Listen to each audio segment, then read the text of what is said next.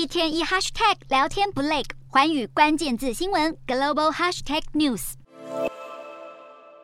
正在对战的乌克兰跟俄罗斯两国外长在联合国大会上碰头，乌方的库列巴率先表示，他会跟俄罗斯外长保持安全距离。今年的联合国大会重点聚焦乌俄战争，很多西方国家领导人或批评或警告，都在呼吁要惩戒俄罗斯。面对周围袭来的指责声浪，俄罗斯依然紧咬乌克兰有纳粹分子的说辞，反控国际社会无所作为。拉夫罗夫也和中国外交部长王毅会面，两人谈到俄中要深化战略合作，共同反对全球单边主义跟霸权政治。王毅在谈论乌俄战局时，只是持续呼吁和平谈判。乌克兰想取消俄罗斯的安理会否决权，王毅帮俄方说话，表示俄国身为常任理事国，理应发挥应有作用，没有人能剥夺俄罗斯权利。